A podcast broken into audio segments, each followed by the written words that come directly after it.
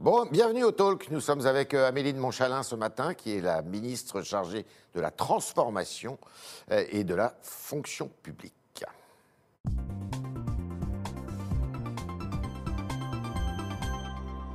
Bonjour Amélie de Montchalin. Bonjour. Alors hier, vous avez présenté le baromètre euh, des réformes qui ont été engagées depuis le début du quinquennat. 25 réformes que vous avez euh, euh, évaluées, estimées. Euh, Quels, enseignants, quels enseignements vous en tirez de ce baromètre? c'est d'abord vraiment un outil anti-déclinisme et anti-populisme. Ouais. C'est un outil de confiance ce qui Ouais. permet de voir sur 25 réformes à la fois tout le chemin parcouru et qui est réel. C'est-à-dire Les courbes nationales sont pour la plupart à la hausse, Mhm. mais qui est aussi un outil de retour à la réalité, parce qu'on voit qu'on a des énormes disparités territoriales.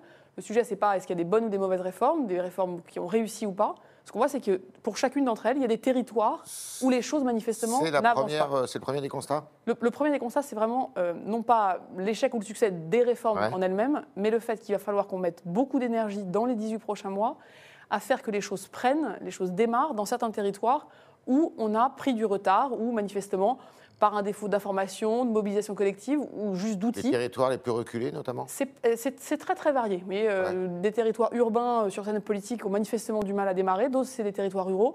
Il n'y a pas de règles. On voit que c'est vraiment des dynamiques locales, ce qui montre que l'action publique, voyez, c'est pas euh, les grands Ouais. mots, des grands. euh, Ouais. je, je les appelle un peu les étatologues. Vous savez, Ouais, tous les éditorialistes qui font euh, tribune après tribune, des grands. parler, dont je fais partie. Non, mais des, grands, des, des grandes tribunes, des grands concepts, qui parfois d'ailleurs, pour certains responsables politiques, ont été aux responsabilités pendant des années et qui vous expliquent d'un trait de plume qu'il faudrait tout casser, tout changer. Je crois qu'on voit vraiment dans ce baromètre que l'enjeu, je crois l'enjeu démocratique d'ailleurs, de confiance démocratique, c'est l'efficacité. D'accord. Comment, dans chacun des territoires, chacun des Français que a des résultats là où il vit. Ça veut dire que le sujet, c'est beaucoup plus des mesures concrètes, des euh, outils d'action que des grands chambardements au plein d'une crise euh, alors vous sanitaire allez ou économique. Peut-être pas me dire non, mais pour reprendre un vocabulaire qui avait cours dans les années euh, 70 quand on parlait euh, du bilan du communisme, est-ce que c'est globalement positif? Ce qui est positif d'abord, c'est que ces 25 réformes, ce sont des enjeux de la vie quotidienne. Ce sont des enjeux que les Français avaient avant 2017, sur lesquels le président s'est engagé, qui ont continué d'être des enjeux de leur vie quotidienne, Covid ou pas Covid. C'est ce qu'on appelle les, les, o- Les objets de la vie les quotidienne. objets de la vie Mais- quotidienne C'est euh, la scolarisation des enfants, c'est les maisons de santé, c'est les maisons France-Service. Ce qui est positif, c'est que 2020 n'a pas été une année zéro, Hmm. n'a pas été une année blanche. La Covid n'a pas complètement arrêté les réformes. Vous verrez qu'on publie d'ailleurs les graphiques de progression. Il y a énormément des résultats qu'on pr- qu'on présente Ouais. qui sont le fruit d'actions qui ont été menées dans les territoires, par les administrations, par les acteurs de terrain, par les collectivités pendant cette année 2020. Alors, Et ça, c'est très important parce que vous savez, certains pourraient euh, avoir la tentation, et c'est vraiment pas la nôtre, de dire au fond, le Covid est une bonne excuse, un bon prétexte. ouais. Le bilan de ce qu'on a fait depuis trois ans ne nous fait pas rougir. En revanche, nous ne pouvons pas nier que nous avons encore beaucoup de travail, et c'est l'enjeu du président de la donc vous République. êtes en train de me dire qu'il faut Hier- continuer les réformes. Il faut d'abord déjà continuer très précisément l'exécution, la mise en œuvre de Des tout ce réformes qui a qui déjà commencé. Mais est-ce qu'il faut continuer les réformes? Parce Évidemment que c'est un que- des grands débats Et- euh, qui est euh, aujourd'hui sur la place publique. Évidemment. Parce qu'il y a, Si je vous dis la réforme des retraites, est-ce qu'il faut achever cette réforme? Il faut l'achever si les conditions sont réunies pour le faire. Oui, mais ça, c'est Les pas con- une réponse. C'est la réponse de la réalité. La réponse de la réalité, c'est qu'aujourd'hui, si on veut continuer une négociation, il faut qu'on ait un espace à la fois temporel, politique, collectif pour le faire. C'est possible d'ici à la présidentielle? C'est possible si euh, on arrive à se sortir de cette crise sanitaire, dans les, on espère au printemps ou à la fin du printemps. Certains ministres disent euh, on peut faire cette réforme, on peut la remettre sur euh, le tapis, euh, à condition de retirer le, le caractère paramétrique de cette réforme. Hier, au séminaire, on a eu une discussion sur les enjeux qui sont devant nous. Sujet des retraites, du grand âge, de l'égalité des chances. L'égalité des chances, le fait que toute notre jeunesse a un avenir dans ce pays, doit pouvoir faire ses choix, ne doit pas être déterminé par son lieu de naissance, le milieu social de sa famille, ça, c'est une réforme, je peux dire qu'on va faire. Mais c'est une réforme que vous faites comment? Mais on l'a fait en accélérant beaucoup de choses qui vont être annoncées dans Non, le logement, dans l'éducation, Ouais. dans des choses qui passent pas forcément par le Parlement. Ouais. Moi, je suis responsable, du, au fond, de l'action des agents publics. L'État, les collectivités, les hôpitaux sont les premiers employeurs du pays. On signe 450 000 contrats par an de renouvellement. Pas des nouveaux postes, c'est des renouvellements. On a un rôle évident de remettre en route l'ascenseur social. On a un rôle évident dans la formation. On a un rôle évident de savoir qui sont les hauts fonctionnaires de demain, quelle est la nouvelle génération qu'on veut amener aux responsabilités. Ça, ce sont des enjeux d'égalité des chances. J'ai pas besoin de la loi pour le faire. j'ai besoin de engagement À ce politique. propos, Et donc, ce seront des choses que nous allons euh, pouvoir faire, continuer à faire, Covid ou pas Covid, propos, loi ou pas loi. la donc on va euh, la grande école euh, qui est destinée euh, à rassembler plusieurs grandes écoles déjà existantes pour former la haute fonction publique, justement, donc ce qui suppose la suppression de l'ENA et d'autres écoles, est-ce qu'elle va avoir, est-ce qu'elle va voir le jour, cette école? Ce que je peux vous dire, c'est que nous sommes en train de répondre à un certain nombre de questions. Qui sont les gens que l'on recrute pour être des hauts fonctionnaires? Mhm. en termes de diversité sociale, territoriale Qu'est-ce qu'on apprend pour devenir haut fonctionnaire Mhm. Quelle est la culture commune qu'on veut donner aux magistrats, aux administrateurs territoriaux, aux directeurs d'hôpitaux, aux futurs euh, préfets? Donc ça, c'est vraiment une question de formation. Après, il y a comment on gère la carrière des hauts fonctionnaires, comment on les évalue, comment on s'assure qu'ils ne puissent pas faire. Est-ce leur que carrière cette tous à école va voir le jour? On n'est pas aujourd'hui sur euh, des grands euh, Donc ça a été réformes. plutôt abandonné, ça? En revanche, ce qu'on abandonne, on n'a pas abandonné les choses. On a, des, on a des objectifs. Il y a eu des propositions de fait dans un rapport euh, que vous citez implicite Thirier. de M. Thirier. On est aussi en train aujourd'hui de regarder ce que la crise sanitaire nous montre aussi, de leçons à tirer Mhm. Alors, sur la formation, sur la culture commune. Et donc d'ici le mois de juin, Ouais. c'est un engagement que nous avons euh, avec le président et le Premier ministre, nous ferons la transparence sur ce que nous voulons faire et surtout sur ce que nous pouvons faire dès maintenant. D'accord. Parce que c'est trop facile sur ces sujets-là, soit d'être dans les grands concepts, les grands éditoriaux, comme je vous dis, les- la science de la réforme de l'État. Mhm. Ça intéresse sûrement des gens, c'est pas notre euh, prisme d'entrée. Mhm. Soit on est efficace et surtout on tire les leçons de la crise. Et ça, je crois que c'est aussi important d'ajuster les choses en fonction de ce qu'on voit comme étant nos besoins et nos objectifs. Néanmoins, vous êtes ministre de la fonction publique. Il y a une chose qui est apparue assez clairement euh, à l'occasion de cette crise, c'est qu'il y avait une demande de la part des Français de services publics et de services publics qui marchent mieux qu'ils ne marchent jusqu'à présent. Et on a vu notamment dans le secteur hospitalier, puisque quand on, est dans la mondialisation, on aime se comparer, et on se compare avec l'Allemagne très souvent. On voit que l'Allemagne, le système a plutôt bien fonctionné jusqu'ici, j'entends bien, et que euh, l'Allemagne, on, analyse, on voit que finalement le coût euh, du système de santé euh, allemand est à peu près comparable au nôtre rapporté au produit intérieur brut. Néanmoins, on s'aperçoit qu'il marche mieux parce que peut-être là, il y a deux, euh, deux soignants pour un fonctionnaire ou pour un administratif, là où en France, il y a un administratif pour un soignant. Plusieurs choses. Euh, tout ce que vous Comment on fait alors? Comment on fait? D'abord, on se fixe des objectifs d'efficacité. Et donc le 4 février, autour du Premier ministre, on tient une réunion de décision, d'arbitrage, sur toutes les leçons qu'on peut tirer, des leçons concrètes, de décisions concrètes qu'on peut prendre pour que notre administration, nos services publics, depuis les ministères jusque sur le terrain, fonctionnent mieux. Je tiens à dire quelque chose. Il y a beaucoup de gens qui donnent beaucoup de leçons. Euh, ce sont notamment des décideurs politiques qui, depuis 10, 20 ou 30 ans, ont à leur bilan quelque chose qui est très grave, c'est d'avoir vidé méthodiquement les préfectures et les sous-préfectures. Ils ont désossé l'état de terrain. Et après, ils s'étonnent qu'on ait du mal à organiser Parce que le discours, ça a été trop longtemps, il y a trop d'États, et en fait, il faut remuscler l'État. Mais il faut le remuscler là où il est efficace, là où il peut prendre des décisions, là où on redonne des outils d'action. C'est ce que ce baromètre nous montre. C'est pas l- l'administration en général. L'administration elle est pilotée par un ministre. Le ministre, il doit rendre des comptes et il doit rendre des comptes sur chacun des territoires. Là, vous me parlez du système de santé. Le système de santé, vous imaginez bien que le grand chambardement que certains nous expliquent qu'il faudrait faire là, en plein milieu de la crise, c'est pas notre manière de faire. On s'est ajusté, on tire des leçons, on prend des décisions, on nomme des gens avec des compétences. Mais par exemple, le Ségur de la santé, il a servi à quelque chose? Mais le Ségur de la santé, d'abord, c'est la revalorisation des métiers. Mhm. C'est aussi un outil de reconnaissance. C'est aussi un outil d'investissement massif dans la rénovation, par exemple, d'un certain nombre d'hôpitaux. Ouais. Et donc, vous comparez avec l'Allemagne. Les comparaisons sont utiles. Mhm. Maintenant, il faut aussi comparer des choses comparables. Si on compare, par exemple, la situation épidémiologique ou épidémique, vous avez vu qu'il y avait eu des disparités très fortes aussi en Allemagne sur la manière dont les systèmes avaient En fonction des résisté. régions, parce que c'est très décentralisé. Le fait d'avoir un pilotage centralisé, Mhm. je pense notamment à la gestion de la crise, en France, apporte aussi des bénéfices. Donc, le but, c'est pas en permanence de se lamenter. Moi, l'objectif qui est le mien et qui est celui que m'ont confié euh, le président et le Premier ministre et que nous tenons et que Oui. nous tiendrons début février, ce sont, c'est un contrat d'efficacité. Mhm. Regardez sur le terrain ce qui fonctionne, évaluer les fonctionnaires, nous tirer des leçons concrètes et sûrement pas nous lancer dans des grands chambardements de couper des têtes. Les ministres sont responsables, c'est eux qui sont responsables devant les Français, c'est eux qui doivent donc prendre des décisions aussi secteur par est-ce que secteur. le plan de relance, qui est de l'ordre de 100 milliards d'euros, on le sait, euh, dont euh, près de la moitié viennent de- d'ailleurs de, fonds européens. Est-ce que ce plan de relance est un levier justement pour la réforme? Mais bien sûr que c'est un levier, c'est un levier d'accélération. Vous savez, moi, il y a quelque chose qui me gêne profondément. C'est qu'autour de ces euh, plans de relance, de ces résultats que nous, pro- euh, nous produisons, nous rendons publics, vous avez des responsables politiques, je pense notamment à Gérard Larcher, Oui, qui alimentent cette petite musique qui, objectivement, je crois, fatigue les Français, oui, de ce, au fond, ce quinquennat, comme il disait, euh, n'a pas produit de résultats. D'abord, c'est à l'emporte-pièce. C'est basé sur rien. Et je pense que les Français ne sont pas dupes. Mhm. Moi, je peux vous dire, aujourd'hui, le plan de relance, qu'est-ce qu'il va permettre? Il va permettre d'accélérer, par exemple, l'accélération du déploiement de maisons de santé dans, les Yvelines. Dans les Yvelines, on est passé de 5 maisons de santé à 13 maisons de santé en Département 3 de ans. Monsieur Larcher d'ailleurs. Le plan de relance, il va accélérer quoi? Le recrutement de jeunes. On a 10 000 jeunes de plus dans les Yvelines, qui est le département euh, du président du Sénat, qui ont trouvé un emploi entre 2018 et 2019. Le plan de relance, il accélère ça encore. Et donc, il faut à chaque fois qu'on se dise oui, le plan de relance, c'est un investissement, mais qui est là pour soutenir des politiques que nous menons depuis trois ans, sur lesquelles les résultats dans l'ensemble sont bons, mais où il faut qu'on aille territoire par territoire, régler, débloquer tout ce qui doit l'être. Est-ce que ce que vous faites, c'est pas pour montrer qu'il y a un bilan, alors que euh, la présidentielle approche, elle est dans 14 mois.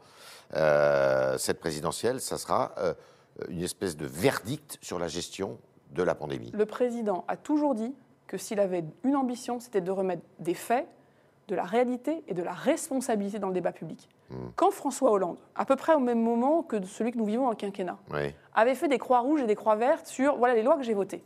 Mais les Français, ils sont très contents qu'on vote des lois. Ils sont surtout très contents que les choses se passent chez eux. Et donc notre ambition dans les 18 prochains mois, c'est sur la base de nos résultats transparents, publiés tous les trimestres, on puisse faire avancer les choses. Évidemment qu'on construit un On bilan. se fait élire sur un bilan. Mais ce qui est sûr, c'est que si on n'a pas de bilan, on ne peut pas se représenter, ni se présenter tout court à une élection. Donc, on a besoin de montrer qu'on est crédible. On a surtout besoin de répondre à ce que les Gilets jaunes pointaient du doigt très légitimement. Mhm. C'est que parfois notre pays avance en moyenne, mais que dans certains territoires, les choses n'existent pas. Ces disparités territoriales-là, c'est un engagement politique très fort et du Premier ministre et du Président que nous mettions, nous ministres, tout le gouvernement, tous les services de l'État, toutes les collectivités, ensemble, toute notre énergie pour que ça avance. D'ailleurs, le, le grand débat, il n'y a pas eu de. C'est devenu quoi ce grand débat Les conclusions du grand débat? Bah, c'est Elles sont devenu, aux archives? C'est devenu d'abord beaucoup de réformes qui ont accéléré. Lesquelles? Les pensions alimentaires, le paiement par la CAF, les caisses d'allocation familiale, des pensions alimentaires Ah, où des le président de la République s'en est, oui, Pourquoi le déplacé la président, semaine dernière. ouais. il- son premier déplacement de l'année, il va à Tours, à la caisse d'allocation familiale, parler ça Parce que c'est un problème réel de la vie quotidienne qui a été remonté dans le grand débat, Mhm. qui a été une réforme du coup qu'on a à la fois faite et qui donc maintenant est effective. C'est typiquement une remontée. Les maisons France Service, Ouais. 2000 points Une espèce de guichet unique euh, de, de publics de à, ouais. proximité de chez vous, c'est un engagement du Il grand y en a débat. partout. Il y en a aujourd'hui dans tous les départements. Dans le baromètre, il y a effectivement des départements où il y en a plus de maisons que d'autres. Il y a des nouvelles labellisations qui arrivent. On continue de travailler. Mais ça, c'est une suite du grand débat. D'accord. Est-ce que vous n'estimez pas, avec du recul, c'est la, la réflexion que font certains politiques, que finalement le quinquennat c'est trop court et qu'il faudrait revenir à un sextennat ou un septennat Je ne veux pas me lancer Bertrand, dans ce genre de débat. Pourquoi? Ouais. Parce que moi, je suis dans un gouvernement Ouais. qui s'est fixé des objectifs. On publie là où on était, là où on est aujourd'hui, là où on veut être. Avec les 18 mois qu'on a, on a largement le temps de faire avancer dans chaque territoire les choses. Qu'il y ait certains qui veulent se lancer dans le débat, c'est leur problème. Nous, on est au- aux manettes, à l'action, et on n'a qu'une obligation vis-à-vis des Français. Mhm. C'est pas de trouver des excuses. C'est pas assez long, il y a eu le Covid. On est là, on leur doit des résultats. Et donc c'est ça qu'on va produire. Ensuite, que certains veuillent faire des réformes conceptuelles, c'est leur problème. Nous, c'est pas notre rôle. La campagne de vaccination se passe bien. Elle a été très critiquée. Le démarrage a été très lent. Sans doute la faute euh, à des erreurs de stratégie ou de tactique, à une bureaucratie aussi qui est euh, assez. euh, Il y, a, il y a trois semaines, on avait un beaucoup. défi.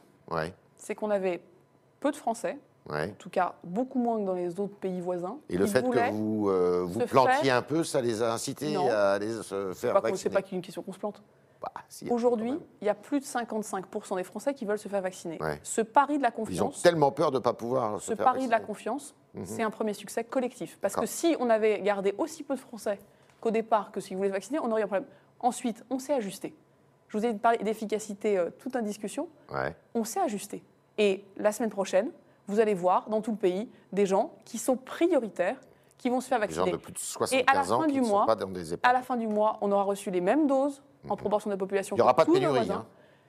Aujourd'hui, on ne va pas produire des vaccins, là, vous voyez, euh, dans notre studio.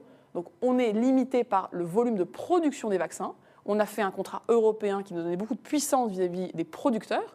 Ouais. Maintenant, à chaque fois qu'un vaccins est produit, eh bien, il est déployé. C'est ça l'objectif.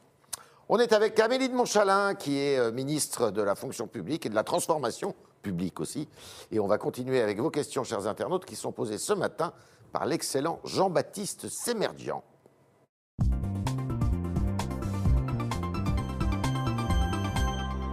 Bonjour Jean-Baptiste. Bonjour Yves, bonjour Amélie de Montchalin. Bonjour. Alors, première question, c'est Patrick. Où en sont les suppressions de fonctionnaires tant promises par Emmanuel Macron? Alors, il faut peut-être rappeler qu'Emmanuel Macron avait promis, de- euh, de- dans la campagne électorale, de supprimer quelques 110 000 fonctionnaires, autant que je sache. Moi, ce que je peux vous dire, c'est que l'approche comptable, euh, et d'ailleurs, c'est d'ailleurs une forme d'aggiornamento qui a eu lieu. Ma valable, nomination, ma nomination, je suis la ministre des services publics. Hmm. Et je ne suis pas à Bercy, je ne compte pas les postes. Le Premier ministre, en juillet, a posé un acte fort. Il a dit, vu la crise, vu nos besoins, on stabilise les effectifs de l'État. Donc, on garde le même nombre total, Ouais. mais on réalloue nos moyens en fonction de nos priorités avec un objectif, c'est que tous les nouveaux recrutements possibles soient faits sur le terrain. Ça veut dire que ce n'est pas à Paris, ce n'est pas dans les administrations centrales, c'est sur le terrain qu'on fait les recrutements du renouvellement des postes. Ça, ça me paraît être une logique, vu le contexte, beaucoup plus intéressante, c'est de dire on met les bonnes compétences au bon endroit, et en particulier, là on peut avoir une action efficace, ça rejoint notre sujet des résultats, et c'est comme ça qu'on travaille. Évidemment, un jour, il faut bien sûr pouvoir aussi tirer des leçons. Il y a peut-être des endroits de la fonction publique, on le voit, où on a besoin d'avoir plus de monde. Je pense notamment au recrutement dans le domaine du régalien, de la justice. Et puis il y a des endroits où on continue de faire des efforts. Euh, il y a combien de contractuels dans la fonction publique aujourd'hui?